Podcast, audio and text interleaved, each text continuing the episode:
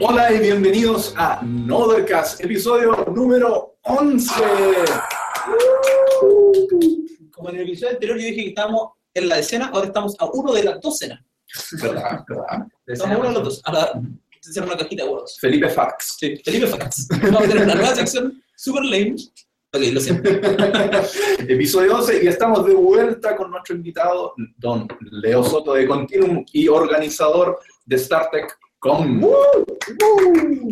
Eh, en esta ocasión vamos a conversar de un tema menos como técnico, pero muy relacionado con el mundo del desarrollo. Vamos a hablar un poco de lo que es eh, juntar este mundo de, del emprendimiento, del desarrollo, de, de ser tech, eh, con el mundo como social y de verdad tratar de hacer un impacto real sobre la vida de, de la gente en general.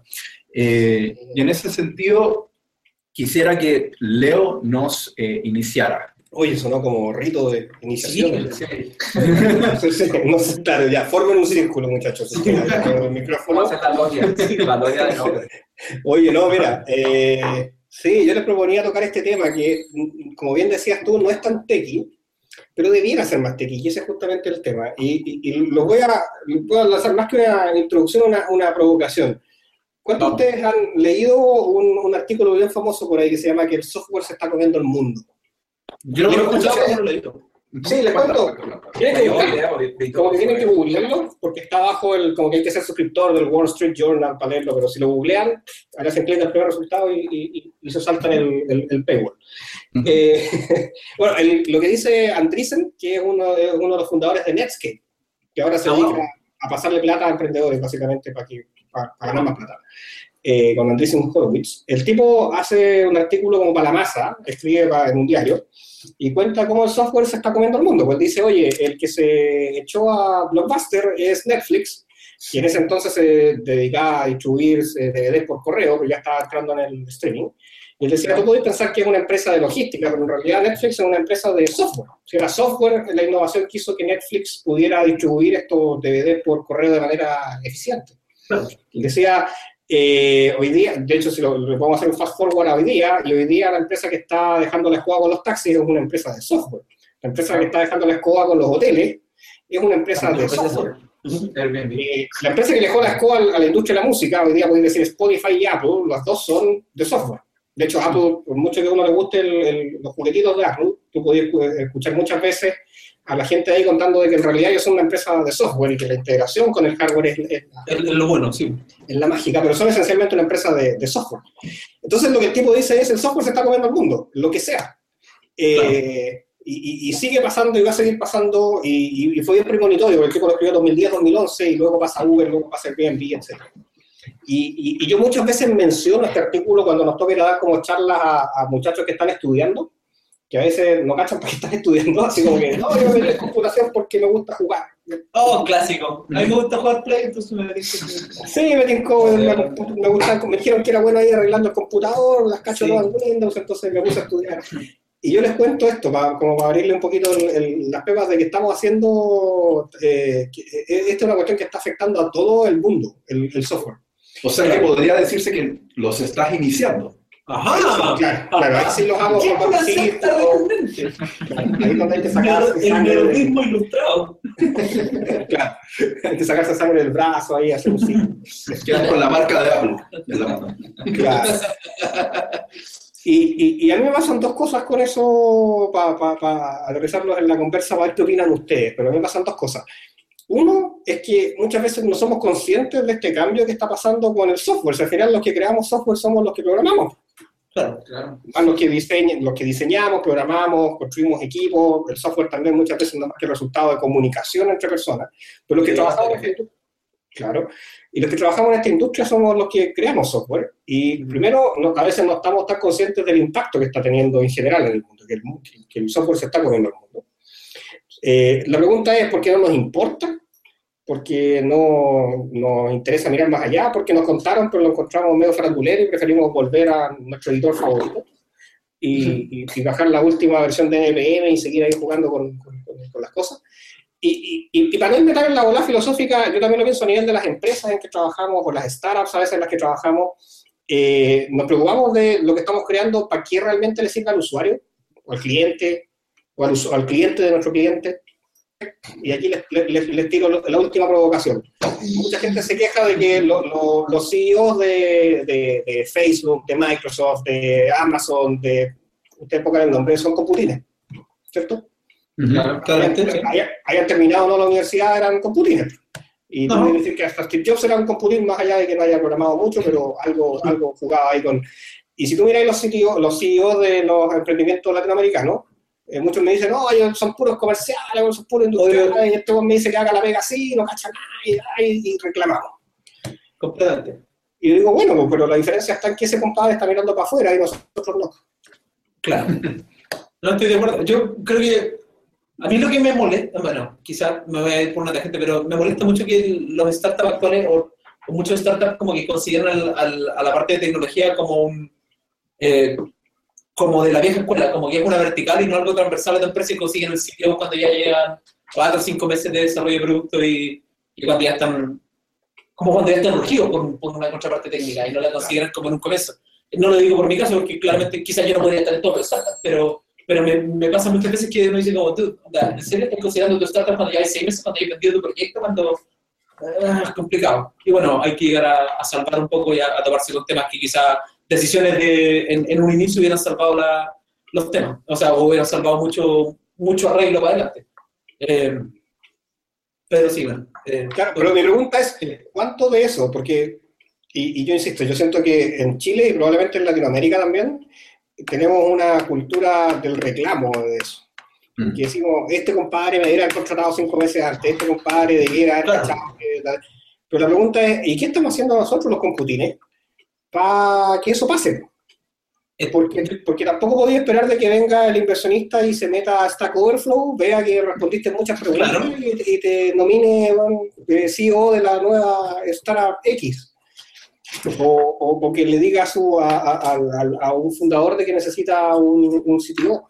O que nosotros, eh, eh, o que, no sé si les ha pasado, pero a mí más de alguna vez me ha pasado de que te piden algo y tú decís, oye, pero esta cuestión no tiene sentido.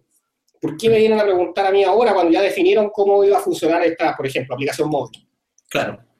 Pero mi pregunta es, bueno, ¿y dónde estábamos sentados nosotros cuando estaba pasando esa reunión de la cuestión? ¿Qué, qué evitaba que nos paráramos y nos metiéramos en la reunión, carepalo? Eh, sí, es un buen punto. Yo creo que eh, eh, va mucho de la mano. Bueno, voy a contar un poco una experiencia que nos ocurrió hace, hace un par de semanas cuando, con Fernando, que no está en el podcast ahora, eh, pero nos ocurrió cuando estuvimos en Colombia conversando con unos chicos que planteó más o menos lo mismo. Eh, con Yeduan, que básicamente es quien maneja la comunidad de JavaScript en, en México, si no me equivoco, Ciudad de México.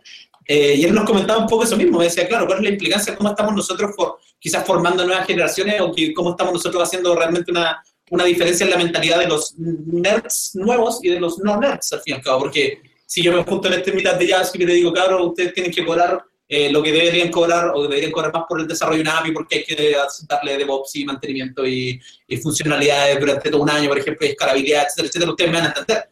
Pero si lo voy a comentar es un CEO o si lo voy a comentar es un chico recién salido de la universidad, eh, valoricen la tecnología, por poner ejemplo, quizás no es de la misma manera. Entonces, eh, uno de los desafíos que tenemos es cómo dejar de hablar entre nerds y hablar, em- empezar a hablar emprendedor, empezar a hablar CEO, empezar a hablar estudiante, porque es facilitado cuando estás dentro de tu, dentro de tu zona de confort hablando con una persona que habla el mismo lenguaje que tú.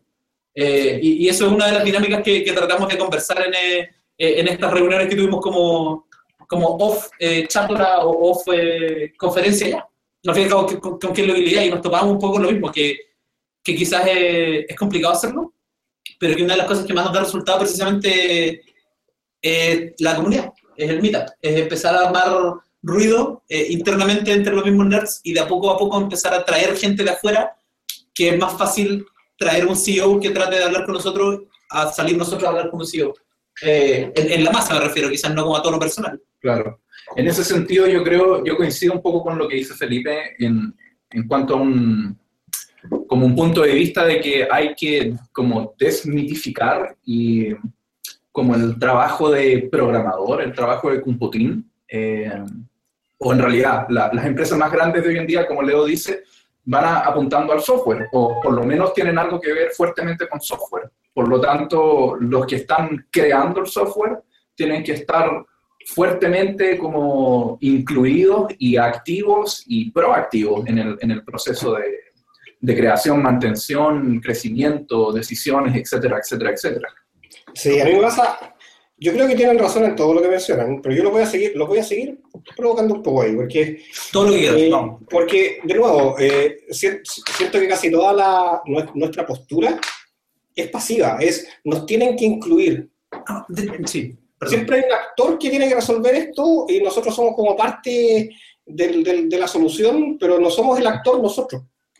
No sé si les pasa eso o no lo escuchan ustedes, así como, oye, no incluyen, oye, ¿qué pasa acá? ¿Y, y dónde está la parte de, de- no sé, ¿qué, qué hacemos nosotros para que eso cambie?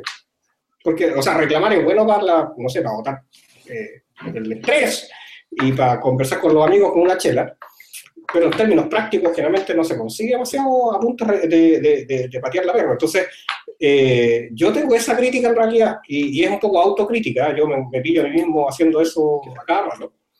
De hecho, como terapia, eh, tengo un blog donde escribo la- los reclamos, así que así, así lo puedo sacar del sistema. Pero, pero sí, yo siento de que el, el ecosistema, por así decirlo, tequi latinoamericano está en, en, en serio riesgo de desaparecer en un par de generaciones más, con- al ritmo que va. Porque nos dedicamos a puro integrar cosas, a integrar cuestiones. O sea, yo lo veo en la, en la Vega. eh, te buscan, pa- o sea, la pega que antes hacía alguien adentro, qué sé yo, ahora te traen SAP. Ahí no para mal, ¿no? Claro. No no yo sé que esto va a salir grabado, sé que no voy a exponer a ningún tipo de juicio, pero eh, con resultados no siempre muy felices, pero eh, luego la pega del desarrollador es integrar eso y conectarlo con una tubería de otro lado, y cada vez se crea menos tecnología en realidad acá. Y uno puede echar la culpa al sistema de que no están los incentivos, de que no se genera la innovación, y, y, y- mi pregunta es qué hacemos nosotros. Y me cuelgo ahí de lo que decía Felipe. Una es juntarnos. O sea, paso uno es juntarnos para visibilizar esto, ver cómo lo hacemos como, como, como masa, quizás como más grupo. Y, y- pero mi pregunta no se las disparo de vuelta. ¿Y qué más? Ya Yo, claro, sí. Bueno, yo, yo ahí quería, Dale, dale, de pronto aportar un poquito. Es que lo que dice Leo me recuerda a mí como a dos situaciones diferentes, por ejemplo, que yo he visto. Una, eh, eh, una sería como estas empresas que, son, que tienen como la parte comercial como muy separada, la parte de, de- de soluciones de, te- te- tecnológicas que de pronto el, el comercial viene y vende la pomada, como dicen acá, como que vende, Claro. vende el proyecto antes de que, ini- de que una persona técnica pudiera saber si es viable o no, y lo vende en tiempos que no, con- que no son viables y que los desarrolladores tienen que trabajar así como, Es un clásico. como mucho tiempo, y ahí hay problemas, yo creo que es más bien de, de- o sea, es de, las dos- de los dos lados, tanto de la área comercial que de pronto están como sub, subvalorando el trabajo, pronto tampoco no, no, no quiere estar como, no se interesa de la parte comercial al final. Claro. Hay muchas personas que le interesa, de pronto somos muy, muy ligados a la parte técnica, ya como muy... No, no nos llama mucho la atención esa parte comercial o, por ejemplo, la parte de la, usabilidad, que también es importante de, los productos.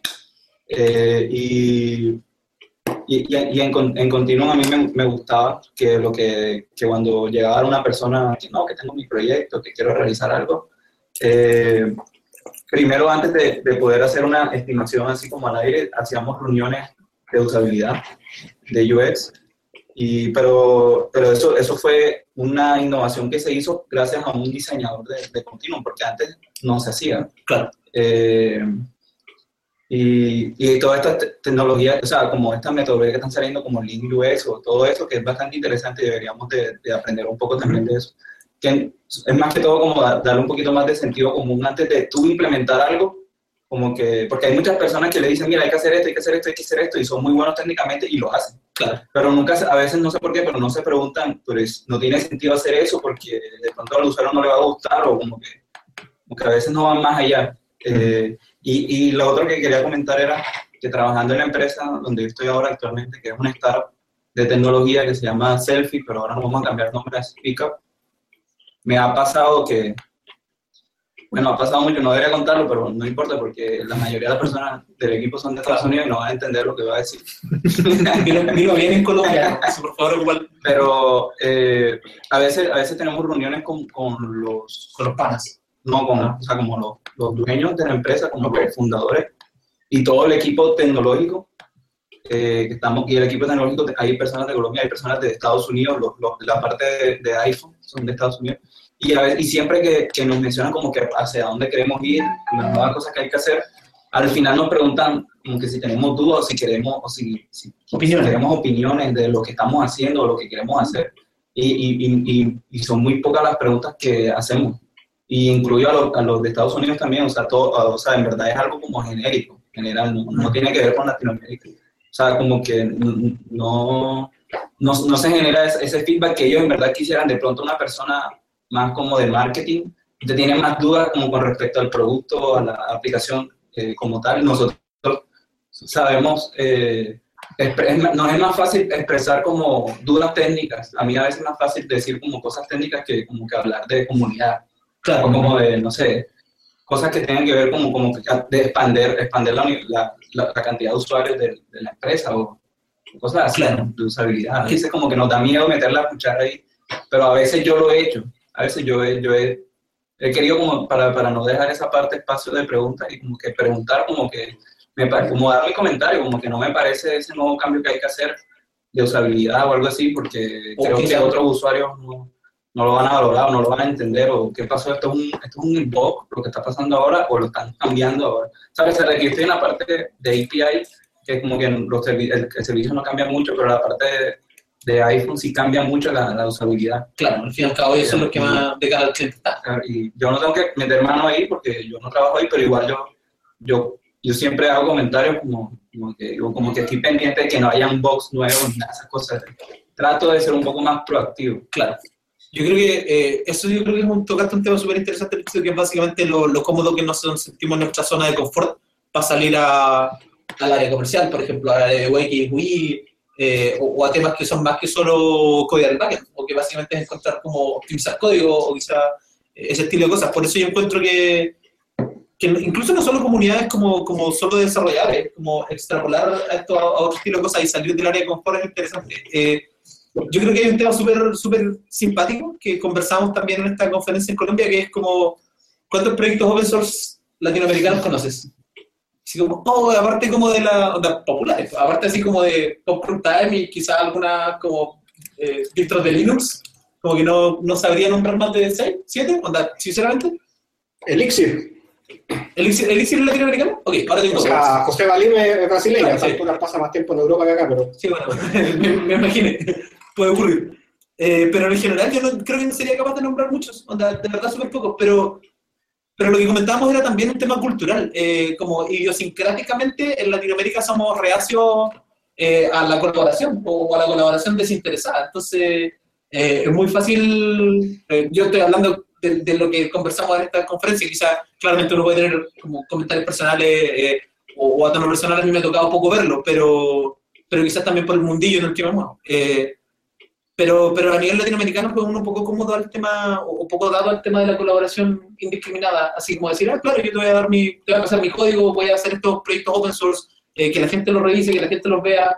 Eh, es complicado. Y, y, quizás por eso yo creo que como, como no se ha dado tanto esta, esta masa de, de gente que aporta al open source y que, y que al fin y al cabo genera, genera estas ganas de, de, de colaborar. Sí. Eh, Yo creo que ahí tocaste un punto súper importante, Felipe.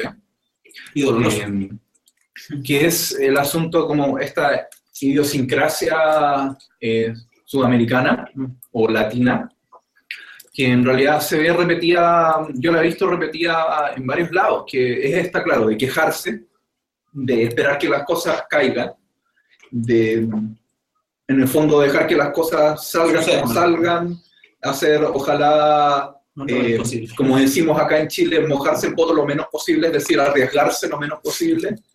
Y, y eso, yo creo, yo creo que tiene que ver, esto ya, ya va para pa un tema como filosófico que quizás escapa del podcast, Ya vamos a hacer- pero lo voy a tirar por ahí ya que estamos en esta, en esta sesión como más eh, introspectiva.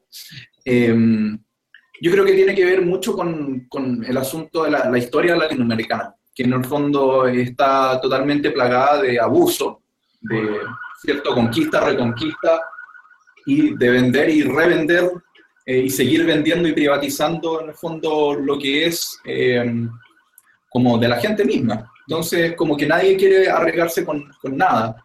El, capital de confianza es, es bien poco en general, digamos. Sí. En lo que escuchan a través de una alarma cuando el tema se pone muy polémico. Esa es la alarma de la es la alarma polémica.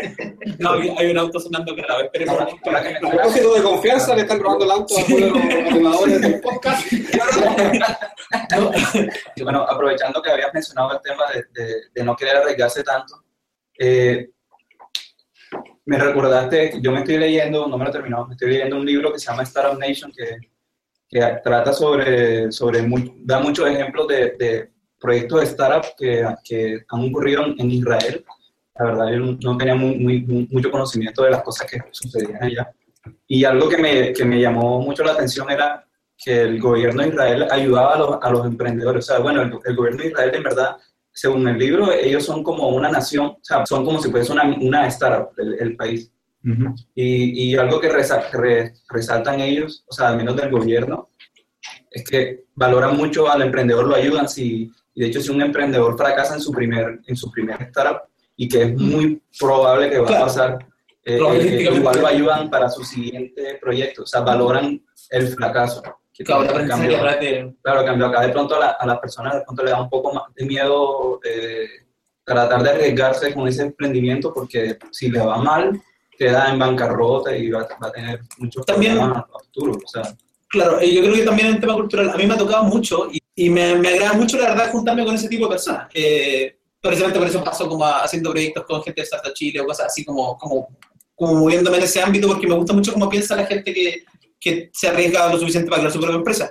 Eh, y uno de los temas más recurrentes que nos comentan, eh, sobre todo gente que viene de afuera, ¿cachai? Como de, de afuera de, de, de Chile, eh, de afuera de Latinoamérica, es que en Chile no existe la colaboración. Y yo le decía, nada, no, nada, existe la- ¿de qué estás hablando? Y dice, no, absolutamente. Ponte tú, esto de tener una empresa y encontrarte con otra empresa que haga lo mismo, como, como tener un startup, encontrarte con otra startup que haga lo mismo, afuera es pan de cada día. Y Claro. básicamente, afuera se entiende que el mercado no es suficientemente grande para todo el mundo. Eh, aquí en Latinoamérica no, y que básicamente cualquier persona es tu competencia y si es tu competencia no podéis colaborar con él. Eh, y es complicado. Sobre todo porque eso genera una mentalidad como de, no sé si de ostracismo es la palabra, pero, pero de no querer convivir con el resto no querer compartir con el resto. Y no hay nada que genere más, eh, que sea más útil al fin y al cabo, sobre todo para este tipo de proyectos que, que la colaboración. La, la sinergia que genera entre dos mentes que piensen igual, independientes o que piensen parecido, eh, independiente que tengan finales o que el foco mismo, pero, pero maneras distintas, eh, es súper útil. Y aquí en Chile no se da. Entonces eso es lo que me complica a mí y lo que me ha tocado muy, mucho ver. No sé, que- no sé si Leo a ti te, te pasa lo mismo. Yo me imagino que, que trabajando en Continuum de repente rozas con, eh, con otro tipo de gente, gente de repente con, con más CEOs que, que CTOs, eh, o, o no sé. Mira, entretenido. Yo estaba anotando acá los, los- los temas que han mencionado ustedes porque creo que, creo que dieron en por lo menos tres cosas clave. Y lo que me preguntáis ahora es la confianza, en realidad. Yo, yo le daría el tema de si confiáis por defecto o, o desconfiáis por defecto. Mm. Y, eso es como clave, porque en, en otras culturas se confía por defecto. Y, y no solo los chilenos, los latinos muchas veces desconfiamos por defecto. Como- y, y sobre todo si hay algo que parece muy bueno, como, mm, mm, ¿Dónde está el gato encerrado? ¿por qué este tipo eh, viene y me puede? Mm, al- algo más allá. Y es gratis, o- Claro. O, o mm, y este tipo trabaja, lo- lo- para el ejemplo que decía Felipe, mm, y este tipo trabaja lo mismo que yo y se quiere juntar. Bueno, este, perdón. Sí, no, Este, estoy citando al personaje este, es como Sí. que uno quiere robar información. Ah, entonces, ¿qué voy a ir a hacer yo? Yo voy a robar más información. Y claro, pues, el- o sea, jamás vaya a tener una, un tema productivo como el que mencionáis tú, este- esta especie de sinergia, si el estado mental con el que te vas a juntar a alguien es, perdóname de nuevo la expresión, eh, yo me voy a cagar más que me va a cagar a mí. Claro. Entonces, mi primer, para darle también, suponiendo que algún, eh, que, que nuestros auditores nos tengan paciencia después de todos estos eh, eh, eh, capítulos filosóficos, eh, yo igual tengo un par de aquí como de hipótesis, no voy a decir tips porque no estoy seguro de que funcione, les puedo contar en unos cuantos años más, pero yo me armado una especie de, de, de, de- de lecciones de todo esto. Yo diría que la primera, que hasta el momento me ha funcionado, es, es porque culturalmente uno desconfía por defecto, eso no lo podía arreglar, naciste acá y, y funciona acá y, y de vez en cuando te pasa, pues, o sea, confías y, y, te cagan. Entonces, deliberadamente tenéis que hacer el esfuerzo de confiar por defecto. Sí, y es complicado. y la pregunta que haces tú es, ¿qué es lo peor que podría pasar si no? Y, la mayor parte de las veces te das cuenta que nosotros nos hacemos atado por una tontera. O sea, ya, imagínate que te va a robar información. Ya vas a ver cuántos usuarios tenéis. Y, Se acaba el mundo, pues. Claro, Por absolutamente. supuesto. o sea, y- o al revés, tú sabes cuántos usuarios tiene tu competencia. ¿Te sirvió realmente? ¿Cambiaste? lo- No, no mucho, no pasa nada. Y sabéis que nosotros empezamos a hacer eso en 2013. Eh, no- yo saqué un panfleto ahí con Continuum de como un manifiesto de una mejor industria de I, nos, nos pegamos ahí una, una hora. Y una empresa dijeron, no, y nosotros también creemos en eso, y se armó una especie de grupo donde participamos hoy día como 10 empresas, donde dijimos, queremos hacer una mejor industria, y una mejor industria requiere mejores empresas. Y la única manera de hacer mejores empresas es que conversemos y veamos qué es lo que funciona. Y como que el concepto detrás de mejor industria de I, que lo agregamos como MIDI, fue hacer como un meetups, pero de empresas. Oh, yo, como en- yo ya estaba metido en, en meetups de personas, y dije, "Oye, se puede hacer esto. mutémoslo. Y, y, y hasta el momento, o sea, el, el grupo sigue siendo medio cerrado, pero se ha generado un espacio de confianza tremendo. Darle un dato, mucha gente ahí pone, por ejemplo, cuánto facturó el año pasado y lo ven las otras empresas que son esencialmente la competencia y, y se ha generado ese espacio de confianza. Compet- Competencia entre comillas, claramente, porque también estáis como dándole un foco más colaborativo al tema. Sí, pero sí, o sea, yo, por ejemplo, Claro, o sea. una idea, ahí participa Continuum y participa, por ejemplo, los amigos de Platanus, de Acid, de Magnet, de Orant, que son puras empresas que nos topamos, pues es divertido. A veces vamos a salir de una reunión de un cliente y otro. para el mismo proyecto. Ah, Claro. o, o incluso startups están cotizando con nosotros mismos, así que somos competencia, pero también entendemos de que, de que al final nos reconocemos como, o sea, yo prefiero que un contrato se lo gane Platanus a que se lo gane, no a mencionar otra empresa, pero alguna Pero- empresa pero eh, empresa oxida- eh, oxidada y, y que ve el software como una gran fábrica y que cree que Claro. fabricar software es como fabricar autos. Sí, estoy completamente de acuerdo. Entonces, mi primer tip es ese, onda, si partís de la confianza por defecto, te vas, a- encontrar con muchas sorpresas, como que no tenéis mucho que perder y que tenéis mucho que ganar. La- el, el otro tip que tengo yo es que eh, uno no se da cuenta, pero uno puede, lo- los gringos tienen este, este concepto de votar con los pies. Que es votar con los pies, ya no es ir a la urna y tratar de con los dedos así meter el voto en la... No. Eh, ¿Qué- con los. Votar con los pies quiere decir Tú tenías un par de, por ejemplo, en, en- cuando hacen meetups dicen que tú, como open spaces, que tú podés votar con los pies. Si no te gusta el tema, bueno, te cambiáis de tema. Vaya a otro lado, se está hablando de un tema que te guste. Y eso se puede extrapolar a otras uno. cosas. Claro. Por ejemplo, el caso que decía Luis, y yo estoy seguro que Luis lo hizo, dijo, oye, aquí hay una empresa donde el comercial eh, vende cosas que son imposibles. O sea, tú podías alegar contra el comercial, podías tratar de cambiar las cosas, pero en último caso podías votar con los pies y te vaya a trabajar una empresa que, que cumpla con tus ideales. Y, y a mí me llama la atención porque los techis somos hoy día talentos súper cotizados. Hay más cosas Sí. que hacer que personas capacitadas para hacerlas en nuestro campo, porque el software se está comiendo el mundo. O sea, salen camionadas de desarrolladores, menos de los que debieran, pero Sí. salen muchos desarrolladores nuevos todos los años. Y aún así hay un 100% de empleabilidad. Pero es que, es, que, es que mientras el software se come el mundo, cada vez más cosas necesitan desarrolladores. No, no, estoy de acuerdo, sí.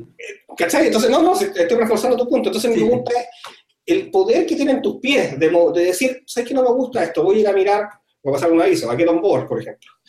Eh, Es tiene una relación con eso, ¿no? ah, sí, Get On Board es un spin-off de, de Continuum. Es muy puede buena, ser, puede ser otro job board, eh, o puede ser cualquier cosa, puede ser ir a conversar a un meetup. Y decir, Claro. oye, ¿sabes qué? Yo estoy medio aburrido acá, ¿qué me recomendáis? En realidad lo que yo quiero es una empresa que haga A, B, C, y votáis con los pies. Y la capacidad que tenemos como talento de decidir qué parte de la industria se lleva nuestro talento es, es- es gigante.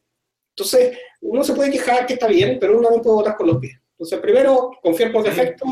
Cuando eso falla y cualquier cosa mejorar, oye, votar con los pies, eh, yo creo que es re importante para tener un impacto también. Para tú puedes tener un impacto votando a quien le das toda la experiencia, conocimiento, energía que tenés. Completamente. De hecho, yo, yo suelo escuchar un podcast que se llama The Art of Charm, y hoy día coincidentemente venía escuchando el capítulo 452. Parece que llevan un tiempo estos chicos al aire. Eh, el capítulo con Neil Strauss. Eh, si no lo conocen, búsquenlo, es un emprendedor serial, una persona muy, muy clever, eh, independiente como de los emprendedores serial. Eh, es súper inteligente este compadre. Y una de las últimas cosas que hizo fue postular un libro, que básicamente el postulado inicial del libro, la introducción dice como, nadie te está haciendo hacer nada. Eh, tienes completa elección de todo tu, o sea, tienes completa libertad de tu elección a- en cada momento de tu vida. El único problema es que tienes que aceptar- aprender a aceptar las consecuencias, y eso es lo complicado. Que básicamente es, yo lo encontré súper clave porque así parte el podcast, eh, me gustó mucho. Eh, Oye. es súper polémico lo que, pone- lo que plantea, sí. Eh, se pasa por temas súper duros, pero es interesante porque al fin y al cabo es eso. O sea, eres en cualquier momento libre de pararte y mandarte a cambiar y buscar pega en otro lado. Claro, Y- con la ojo. que. Sí, Pero y sí. un poco lo que decía Nico. Nico decía, tenemos una historia en la cual estamos acostumbrados a ser abusados. Y de repente como que nos... O sea, yo creo que también, como dices por ahí, con gran poder viene gran responsabilidad. En, bueno. en muchos ámbitos, muchos, no sé, yo conozco amigos del colegio, qué sé yo, que están en carreras que por este azar del destino quizás no son tan competitivas hoy en día y, y tienen que trabajar donde, donde puedan nomás. Eh, yo puedo entender eso, pues ahí pasa un poco lo que, dice, lo que dice Nico también de la historia latinoamericana de los abusos y de otras cosas. Pero, pero también de repente viene el, el tema de, de- de- de- de- de dar- de darnos cuenta que, eh, como decís tú, Felipe, si estáis siendo abusados porque en, en este campo donde hay una demanda increíble de talento, es porque tú estás dejando, dejando que eso pase. Y tu responsabilidad es tomar la, la- la bandera ahí y decidir qué querías hacer. Claro. Oye, Leo, me quiero colgar de una cosa que estáis diciendo ahí. Leo, eh, que fue súper importante porque yo lo he visto eso de los dos lados, como lo- en dos casos diferentes, en el sentido, uno, que, ok, la estoy pasando mal acá, están abusando de mí en esta empresa, eh, ¿qué hago? Y una opción es el self-loading, como, se me olvidó la palabra en español, pero como autodeprecación, no sé, eh, Self-loading. Claro, como, eh, como tirarse la culpa a uno mismo y tirarse el problema a uno mismo y decir, no, pero es que si es que me voy, no voy a encontrar pega, y mi señora esto, o Quizás en la voy a próxima más. me van a hacer lo mismo, o quizás el problema soy yo, no, si en realidad, puta, ya estoy acá hace años, ¿para qué me voy a ir? Quizás eso es uno, que está mal. Y la otra típica es, puta, me- se están aprovechando de mí, se, me están abusando, me, me negrean, me, eh, en el fondo estoy acá de esclavo, entonces ahora yo me los voy a cagar a ellos. Entonces, el, el gallo espera estar en el momento, en el momento crítico de un proyecto, le cambia el mes, le pagan y se desaparece. Me ha pasado, Entonces- me ha verlo un par de veces. Sí. no. A mí también. Y, y acá en Santiago Lado, Santiago Lado nos pasó. Nos pasó. Y fue, fue agradable. horrible, fue muy poco agradable porque nosotros cuidamos, pero tremendamente el equipo. Entonces, esta persona y cualquier persona que venga acá, o sea, es una recepción con los brazos abiertos, es confiar por defecto, es, oye, vamos a comer papayón, oye, hagamos una, un asado, oye, buena onda, oye, necesitáis ayuda con esto. Por supuesto, también las exigencias, pero en el fondo es un ambiente de confianza, 100%. Claro. Y- Pero tocáis- tocáis- perdón, dale no. No, no, dale, al final el gallo nos cagó nomás. bueno. Esa es la, esa es la historia. Esperando final. Educado. Estuvo buena. No, no. O sea, alguien es libre de, de usar su energía como, como, como quiera. La energía no en el sentido místico, sino que en el sentido en el sentido más de tu tiempo y tu, y, y- y- porque ah, paréntesis filosófico también, onda, uno puede tener más, menos plata, lo que sea, pero nadie sabe cuánto tiempo tiene y para todos pasa el mismo ritmo. Algún- Bill Gates, weón, un segundo, un segundo para él y un segundo para mí. Entonces, uno puede gastar el tiempo en tratar de cagarse al que se supone que le cagó, como debe haber pasado aquí, que según su visión él tenía que cagar a alguien de vuelta. Claro. Podí mejorar las cosas para ti, si, eh, al final el- yo no creo que haya quedado más feliz por eso. Claro, Entonces, es un poco, yo creo que eso, esa es la sabiduría de lo de votar con los pies. Ah, no sé, no me gusta, siento que aquí no, no está bien la cosa, o me están exigiendo más de lo que yo soy capaz de dar, o de lo que estoy dispuesto a dar, o qué sé yo. Bueno, te puedes ir a un ambiente que sea el de tus valores. Si estás en un, en, en- un campo como el nuestro, que está tan necesitado del talento que nosotros tenemos, tenéis, yo diría casi la responsabilidad de ocuparlo en cosas que valgan la pena. Claro, yo creo que sí, absolutamente. Yo creo que hay un tema súper importante de que, eh, que siempre, bueno, no creo que sea yo el único que, me, que le pase claramente, eh, que básicamente cuando trabajé feliz en un lugar rendí mucho más y, y estás más contento y tu vida mejora, y etcétera, etcétera. Entonces, básicamente, tener responsabilidad contigo mismo de trabajar donde, donde queráis. Eh, mientras se pueda. Yo claramente lo mismo que comentaba hace un rato. Obvio, en algún momento, bueno, hay que eh, hay que salir nomás a ponerle el pecho a las balas porque a veces motivo cosas personales de la vida de cada persona, pero, Sí. pero teniendo la posibilidad, creo que es una irresponsabilidad con uno mismo estar en un lugar donde no porque Sí, Y, y- y yo creo que ese, no. ese- ese diagnóstico inicial medio, medio caricaturesco que hago yo del, del computir encerrado hace que no te des cuenta que tenéis esas posibilidades. Y por eso mi, mi, mi, mi rabia con eso. Yo creo que estamos en, un- en un, sobre un, un último tema, creo que estamos en un cambio generacional súper importante. Yo creo que los nerds nos estamos apurando más, precisamente por la conexión que tenemos afuera, de la- como, como con la, lo que pasa afuera del Chile. Eh, pero creo que todavía hay un cambio generacional ocurriendo de, de millennials, al fin y al cabo, eh, si lo podemos llamar así, para jugar palabras gringas, pero, pero esto de que la gente ya no quiere trabajar en esta, meterse en una empresa y trabajar durante 20 años en la misma empresa y después jubilarse, sino que básicamente cualquier empresa la está considerando como el trampolín para lo que se viene después. Eh, la gente en la rotación en la empresa, sobre todo en nuestra área, es mucho más alta que. Me imagino, mi viejo, lo imagino yo, con 20 años en la misma empresa. mm, Ahora que tú estás hablando, diciendo eso, no sé por qué, pero me recordaste como a estas empresas de multinivel. no, ok, no es eso. Bueno, en ese sentido, y para ya darle un poco el cierre a este tema, porque da para largo y quizás Sí. podemos seguir en otro momento, Ok, Nos- yo solamente quiero decir que eh, para complementar esta, esta caricatura del computín que está encerrado en su pieza, Noders y Noders Cast quiere ser como esa mamá que viene a abrirte la ventana para que entre un poco el sol. Queremos ser un poco eso ¿Qué se para que entre un poco el mundo. Para que se airee la pieza. Exacto, para que se airee un poco esta cosa, porque a veces uno pasa muy encerrado en su cabeza. eh, es cierto. y queda solamente con las ideas de uno, también por este, este, este miedo, ¿cierto? De como, bueno, esta persona me, que me dice algo es porque se quiere aprovechar de mí. Entonces, nosotros no nos podemos aprovechar de ti porque no tenemos nada que aprovecharnos, por lo tanto, deja que entre un poco de aire de no, Claro. casa.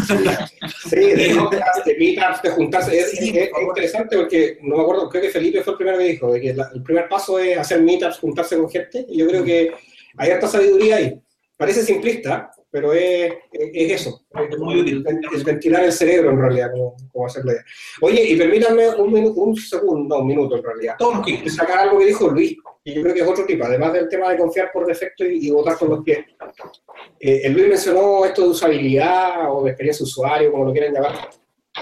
Y para mí ha sido, en términos profesionales, y, y, eh, todo un mundo lo que pasó acá, que de hecho fue Sergio Nubel el, que, el diseñador al que, se mencionaba, que- mencionaba Luis, que llevó a continuum este tema de preocuparse por la, por la experiencia usuario.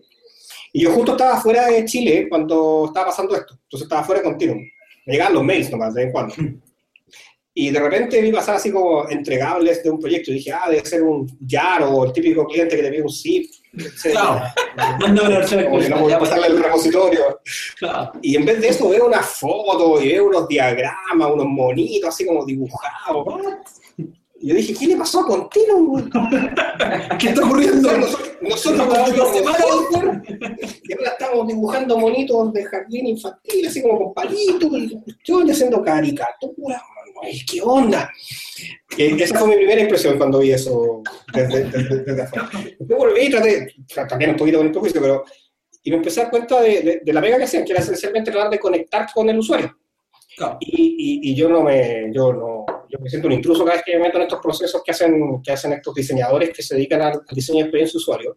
Pero un tip que yo también le daría a todos los, los, los que nos escuchan y a los desarrolladores en general es, no es saber si, si tú puedes ser especialista en, en, en Node o en JavaScript o en React o en desarrollo, o en backend, en frontend, eh, eso está súper bien.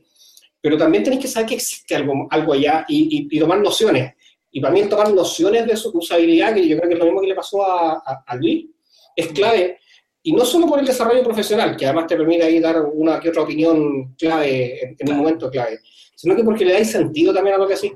Y para mí eso es clave. Ten cuenta que detrás de toda la pega, de toda la cuestión, de los bugs, de Murphy, de, de, de Bayer, que queráis, de la típica noche en la que no te funcionó nada y esta tarde, estáis haciendo algo, está, está, claro, está haciendo algo para pa, pa, pa ese tipo. Para ese tipo que estaba en ese dibujo, dibujado con palito, que, se, que, tiene un nombre ficticio, pero que representaba a tu usuario, y sabéis que para mí ha sido mucho más gratificante la pega cuando pensáis en ese personaje que es el que va a usar lo que estáis construyendo. Claro, cuando al fin y al cabo le poní una cara o, o y aunque una lo que protopersona. es, es backend, ¿cachai? Onda, por ejemplo, yo alguna vez me tocó hacer escenas que era algo así como el el, el compilador de un DSL a consultas en MongoDB. No puede ser abstracto lo que estáis haciendo, pero cuando te das cuenta que en realidad la razón por la que estáis haciendo eso es porque el personaje experto en medicina que escribe en este DSL no sabe escribir MongoDB. Claro. Entonces tiene que escribir un DSL y tú lo que estás haciendo es que estáis permitiendo que una persona no tenga que aprender tecnología para poder procesar millones de fichas médicas según las reglas de negocio que si no las tendría que hacer a mano. Y tú empezás a sumar cuántas horas son eso, o cuántas personas ayudaste indirectamente, porque en realidad fue este personaje el que hizo la pega, mediante este traductor de puras cosas computibles que nosotros entendemos nomás. Para mí eso ha sido notable y, y yo creo que como tip también, además de confiar por defecto y votar con los pies, el mirar este tema de la usabilidad, pensar en, en- en el usuario en el que estamos, porque además te da otra perspectiva y hace que te escuchen más. Porque díganme ustedes cuántos argumentos han ganado diciendo de que no, que esa tecnología está obsoleta y que, oye, yo he ganado cero. yo he ganado cero argumentos diciendo eso. Yo creo que incluso menos. negativo, como que Sí, negativo. En cambio, si tú decís, oye, pero es que el usuario, tanto el otro día yo hablé con él y pasó tal cosa, como decía Luis, eso no va a ser algo que va a ser bien recibido por el usuario, y tengo razones porque hablé con el tipo, o porque por lo menos estoy pensando poniéndome los zapatos al tipo, eso gana argumento. Entonces, para mí eso también es una manera de, sa- de salir de, la, de, de- de esta pieza ficticia que, que dibujamos en la caricatura y que, y que- y que, eh, nos permite también, y aquí voy a otra bola, el romper esta, esta división que nosotros mismos nos metemos, como que hay developers y hay managers, que como que nos conectan con el exterior, como ya la pega del manager no es hablar con el usuario, o hablar con este otro tipo. Yo digo que no, que es nuestra pega. Y es nuestra pega meternos, por lo menos, cachar algo de usabilidad, o, o por último, empatizar con el usuario. ¿no? Yo creo que para, para ahora sí dar un cierre a este tema, por lo menos por ahora, eh, ojalá que siga dando vuelta en los oídos y en el cerebro de nuestros eh, escuchantes. Escuchantes, estoy súper. Estáis como yo con Sí. el... No, no, porque- Estoy muy bien. Eh, a nuestros podcasts escucha.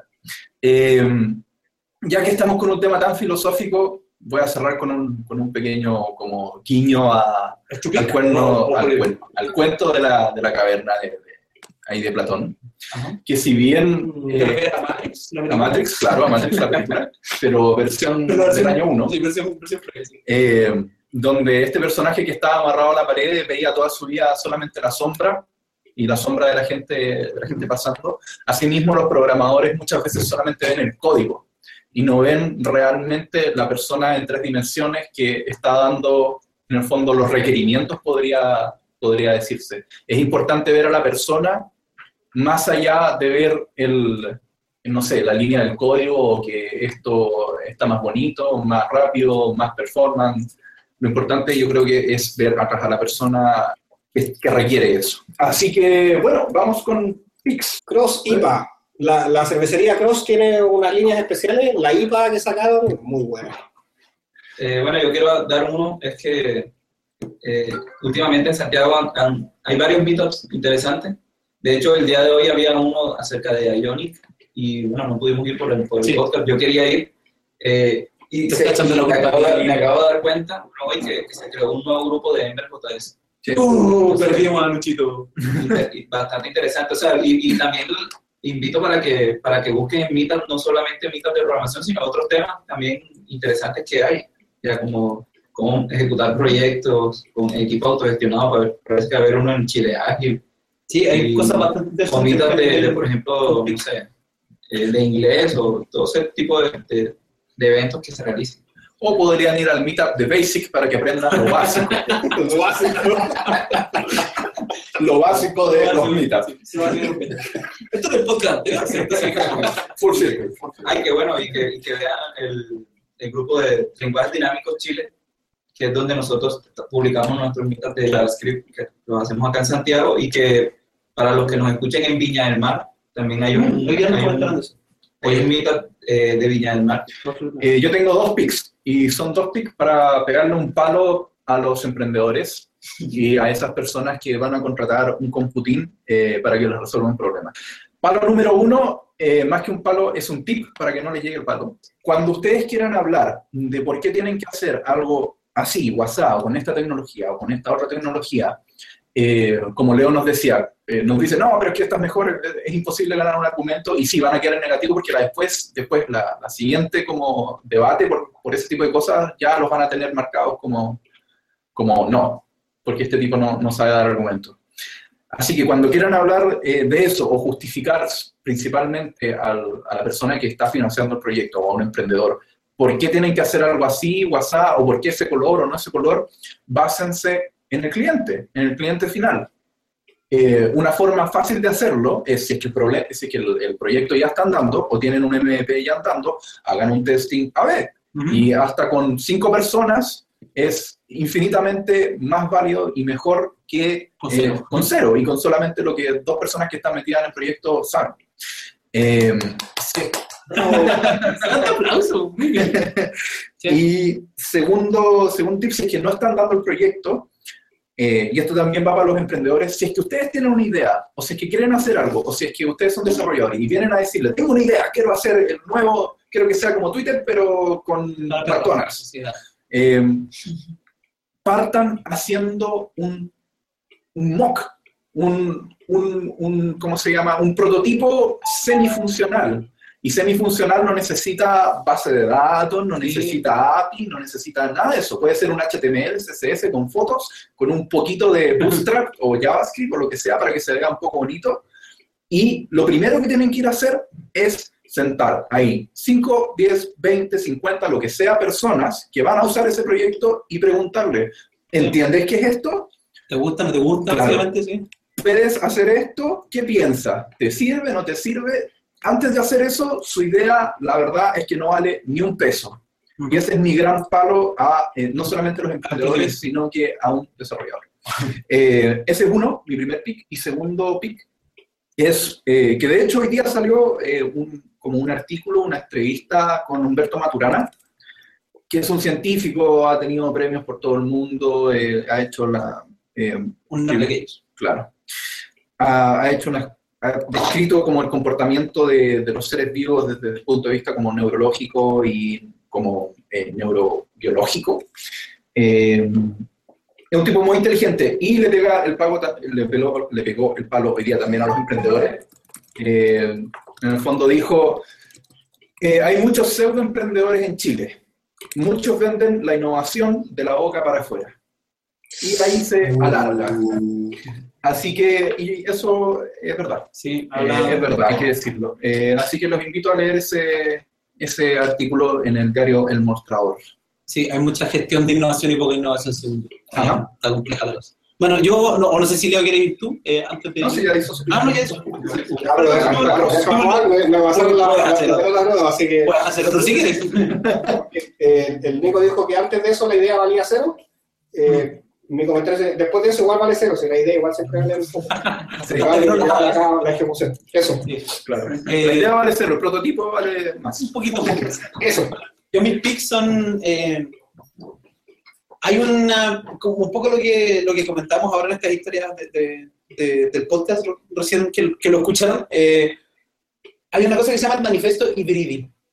Eh, hay, hay una cosa en internet dando vuelta que se llama el manifiesto hibridi. Eh, no es nuevo, es viejo, eh, o relativamente viejo. Está firmado por varios chiquillos, entre ellos David Casali, David, nunca sabido cómo decir David o Davide.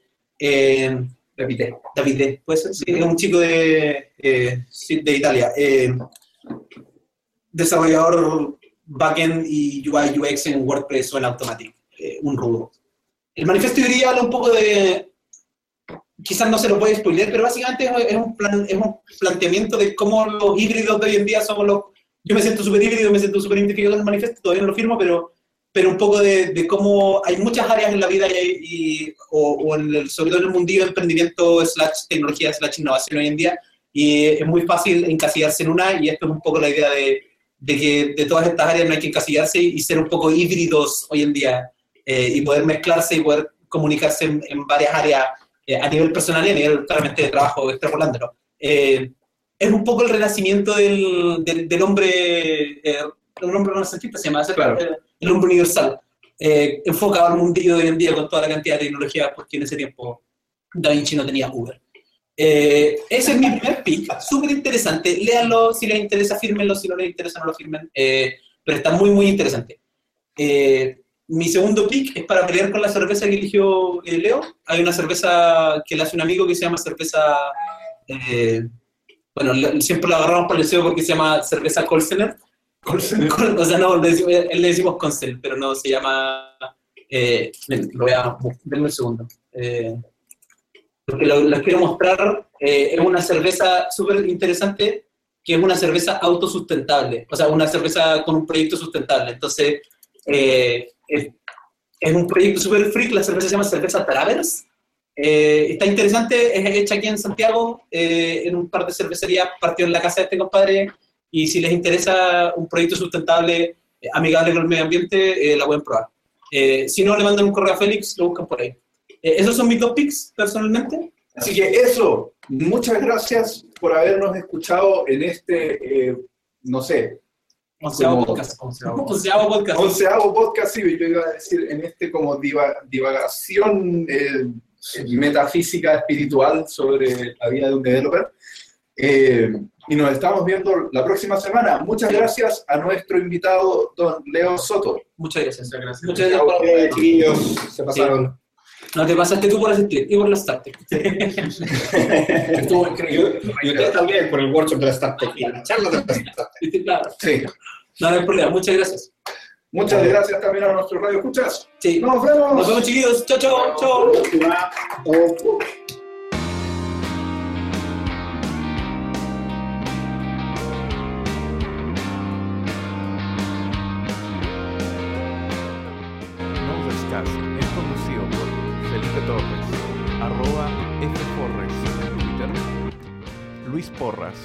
Arroba lporras16 en Twitter y Nicolás Fernández, arroba elburabure en Twitter. Pueden enviarnos sus correos a noderscast arroba noders.com y encontrarnos en Twitter en arroba noderscast.